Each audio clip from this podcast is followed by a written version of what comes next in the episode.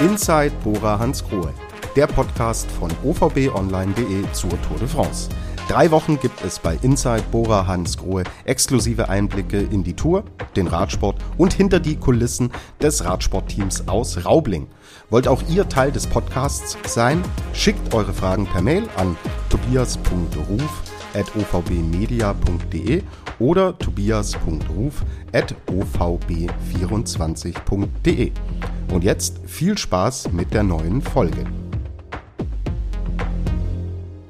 Die Tour de France 2023 ist gestartet. Ab heute gibt es an jedem Etappentag eine neue Folge Inside Bora Hans Grohe. Wir blicken auf die Etappe zurück, schauen uns ein Hintergrundthema genauer an und werfen einen Blick auf den nächsten Tag. Wir, das ist euer Moderator Tobias Ruf und mein Gesprächspartner für die kommenden drei Wochen, der Teammanager von Bora Hans Grohe, Ralf Denk, den ich in Bilbao begrüße. Hi Ralf. Hallo, schöne Grüße zurück nach Rosenheim. Ja, Ralf, bevor wir uns das sportliche Geschehen, war ja einiges los heute, zum Auftakt der Tour anschauen. Wie war denn die Atmosphäre zum Tourstart in Bilbao? Also laut Fernsehbildern mega. Ja, es ist mega hier. Wir kennen ja das Baskenland äh, schon seit Jahren. Wir sind äh, hier immer im April zur Baskenland-Rundfahrt. Ist das schon eine sehr beeindruckende Rundfahrt, wenn man das mal wertet im Vergleich zu anderen Rennen von den Zuschauern her. Und es ist halt ein super sportfanatisches, muss man schon fast sagen, fanatisches Volk hier. Und äh, sie, sie bezeichnen sich ja nicht als Spanier, sie sind ja Basken hier und deswegen auch nicht die spanischen Flaggen, sondern die baskischen Flaggen am Streckenrand und mega Stimmung. Mhm. Super. Also kannst du das bestätigen, was wir heute alle sehen durften. So, dann schauen wir auf die heutige Etappe. Ja, es gibt nichts, Ralf, was es nicht gibt bei der Tour de France. Adam Yates und sein Zwillingsbruder Simon fahren auf den letzten Metern den Etappensieg aus. Eineiige Zwillinge. Adam Yates setzt sich am Ende durch. Schon eine äh, verrückte Geschichte. Kennst du die zwei? Ich kenne beide und ist eine schöne Geschichte. Äh, ja, weil sie sie wahrscheinlich äh, nur alle 50, 100 Jahre wann auch immer wiederholen wird. Ja, dass äh, eineinige Zwillinge auch die letzten 200 Meter die Etappe unter sich ausmachen. Aber beides gute Rennfahrer und äh, verdiente Auftaktsieger. Mhm, absolut. So, schauen wir uns das Rennen insgesamt an. Du hattest es in unserer äh, Pilotfolge schon angedeutet. Das wird heute kein Einrollen, wie wir es zum Beispiel im letzten Jahr dann eher schon gesehen haben sondern es wird von Beginn an voll zur Sache gehen. Wie hast du es wahrgenommen? War ein super intensives Rennen, oder? Ja, ich habe äh, direkt nach dem Ziel eigentlich mit allen Jungs kurz gesprochen von uns äh, und äh, jeder hat eigentlich nur durchgeschnauft und äh, puh, was war das für ein harter Auftakt. Hm. Äh, hat es noch nie gegeben bei der Tour de France. Mhm. Normal ist ja fast standesgemäß immer ein Prologzeitfahren äh, oder eine klassische Flachetappe. Aber dass halt es so zur Sache geht, dass die Fahrer, die Ambitionen haben, aufs Klassement sich äh, quasi schon so in die Fresse hauen, das äh, äh, hat es eigentlich meiner Meinung nach noch nie gegeben bei der Tour de France. Aber das äh, macht äh, äh, meiner Meinung nach auch gerade die Atmosphäre hier aus. Das haben die baskischen Fans hier erwartet und dass die Streckenführung so gewählt worden ist, meiner Meinung nach auch sehr gut und super. Mhm. Fanden es die Jungs sogar härter als äh, im Vorfeld erwartet? Ein Stück weit ja, weil wenn man so aufs erste Hinschauen, auf das Profil der heutigen Etappe schaut, ja, es sind ein paar Berge der, der, der, der dritten, der vierten, einer mit der zweiten Kategorie, aber es war ja keine hochalpine Etappe heute. Ja. Aber trotzdem, Rennfahrer machen das Rennen schwer. Und die haben sich halt sehr, selbst schwer gemacht. Mhm. Äh, ihr wart, habt dann relativ äh, gegen Ende, also am Anfang, das war ja ähm, diese diese Fluchtgruppe, war ja so eine Pseudogruppe. Ich glaube, wir haben von Anfang an gesehen, dass das äh, nie und nimmer zum Erfolg führen kann. Und je länger die Etappe gegangen ist, umso mehr hat man euch dann auch gesehen. Also äh, die scheinen schon gespürt zu haben, die Fahrer, okay, hier wird heute voll auf Klassement gefahren, wir müssen den Kapitän beschützen. Das war auch unsere Ansage heute Morgen zu, zu unseren Rennfahrern, dass wir speziell im letzten Drittel positionieren, positionieren, positionieren, das heißt vorne fahren, äh, lieber Energie aufwenden, aber dafür ist unser Kapitän Jai Hindley eben vorne und äh, das haben sie ganz gut gemacht. Äh, man hätte es zeitweise vielleicht sogar noch ein bisschen besser machen können, aber schlussendlich Jai kam mit der ersten Verfolgergruppe, also mit allen Favoriten rein. Äh, gutes Ergebnis, siebter Platz heute für uns. Wir sind mit dem Auftakt zufrieden. Und äh, ja, wir sind hier bei der Tour de France und äh, man kann es nicht morgens an die Wand malen und dann läuft es am Nachmittag genauso ab. Das ist kein Wunschkonzert, ja. Absolut. Emanuel Buchmann 33 Sekunden hinter dem Sieger. Also er hat es nicht ganz in die Gruppe mit Hindley, Pogacar, Wingegaard geschafft. Ist das ein kleiner Wermutstropfen? Nee, überhaupt nicht, weil äh, Emanuel war bis 10 Kilometer, also bis äh, am letzten Anstieg äh, zusammen mit äh, mit Chai und dann ging es los. Dann war die Strecke äh, sehr schmal. Man konnte ja am letzten Berg ja eigentlich vor lauter Zuschauer gar nicht mehr überholen. Und äh, also auch Emanuels Leistung geht, äh, geht heute voll in Ordnung. Okay, also positives Fazit. Nach dieser doch wilden Etappe schauen wir ganz kurz auf die Top-Favoriten, also auf äh, Pogacar und Wingegaard. War das heute eine richtige Kampfansage von UAE, dem Team von Tadej Pogacar? Die haben richtig gezeigt, wir wollen es wissen, oder? Ja, äh, die haben, haben vorgelegt. Äh, Jumbo Visma hat dann auf den letzten Kilometern versucht, das nochmal glatt zu ziehen. Ist ihnen nicht gelungen. Äh, in der Breite würde ich sagen, Jumbo Visma heute sehr stark. Äh, aber trotzdem hat das Team UAE äh, gewonnen. Ja, sie haben jetzt das gelbe Trikot. Ob das jetzt ein Vor- oder Nachteil ist, äh, ich würde mal sagen, eher ein Nachteil. Sie werden morgen die Verantwortung im Rennen übernehmen müssen. Es wird Kraft kosten. Und ähm, ja, aber sie haben auch letztes Jahr so stark losgelegt. Gell? Es ist jetzt mhm. nichts Neues und haben dann schlussendlich die Tour de France verloren. Äh, ja, bleibt weiter spannend. Gut, alles klar. Wir sind ja auch erst bei Tag 1, aber wie fragil diese Geschichte ist, Tag 1, haben wir heute gesehen. Mit Enric Maas und Richard Carapaz sind zwei Podestanwärter. Also Enric Maas ist äh, komplett aus dem Rennen. Ich weiß nicht, hast du Informationen? Ist Richard Carapaz ins Ziel gefahren? Weißt du da was? Äh, äh, Richard Carapaz ist ins Ziel gefahren, aber mit massiv Rückstand.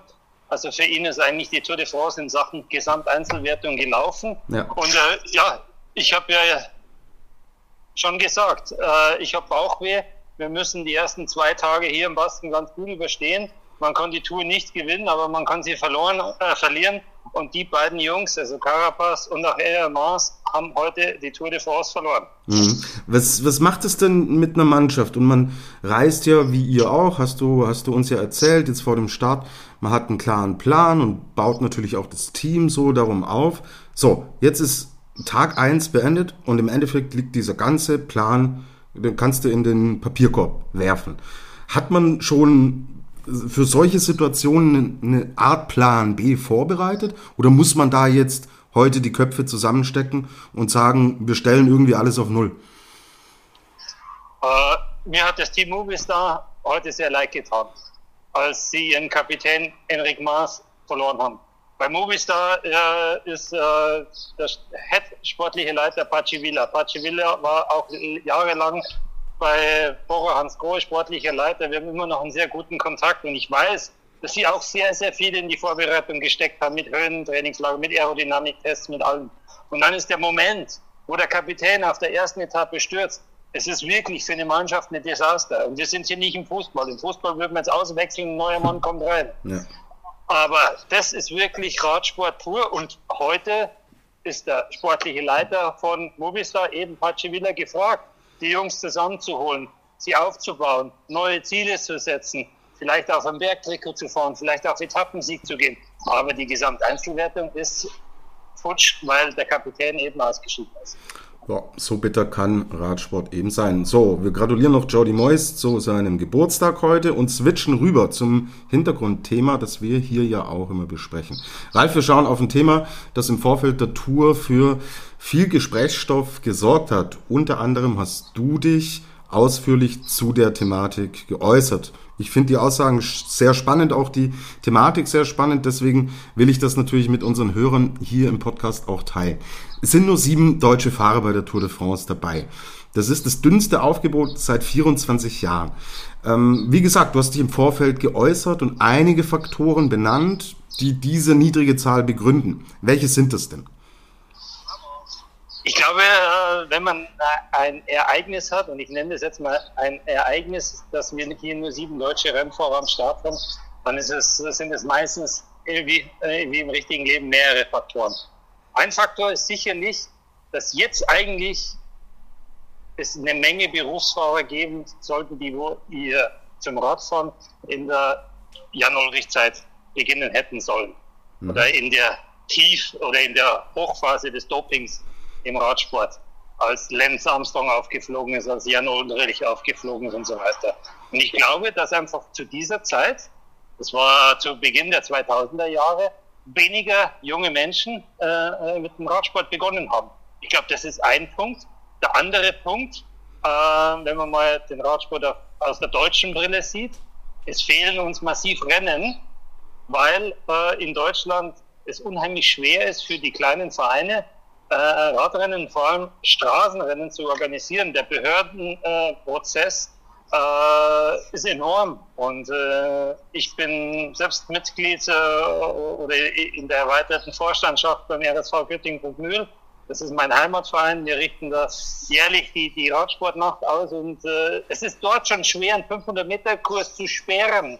Und äh, es ist noch viel schwerer, eine 20 oder 30 Kilometer Runde zu sperren, dass man hier Radsport für Jugendliche organisieren kann.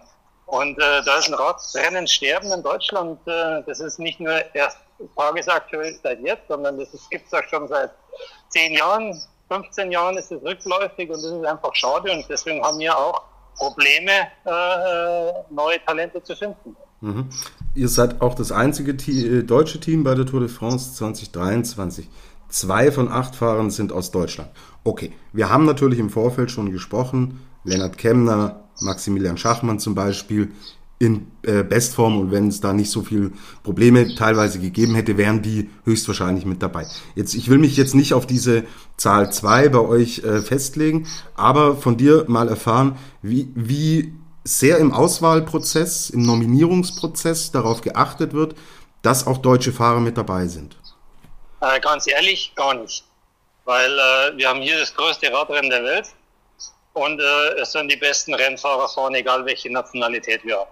Wir haben auch äh, null Druck von unseren Sponsoren. Bora und Hans Grohe, die beiden Hauptsponsoren, kommen aus Deutschland, aber auch sie sehen das sehr gelassen. Sie investieren in ein Radsportteam, um die Marken, um ihre Marken international bekannt zu machen, nicht nur im deutschen Raum. Und äh, ja, es ist einfach so ähm, und also wie gesagt, äh, ich freue mich natürlich aus deutscher Sicht. Ich bin auch Deutscher und äh, wir haben einen Nils dabei, wir haben einen Emu dabei, das ist äh, cool.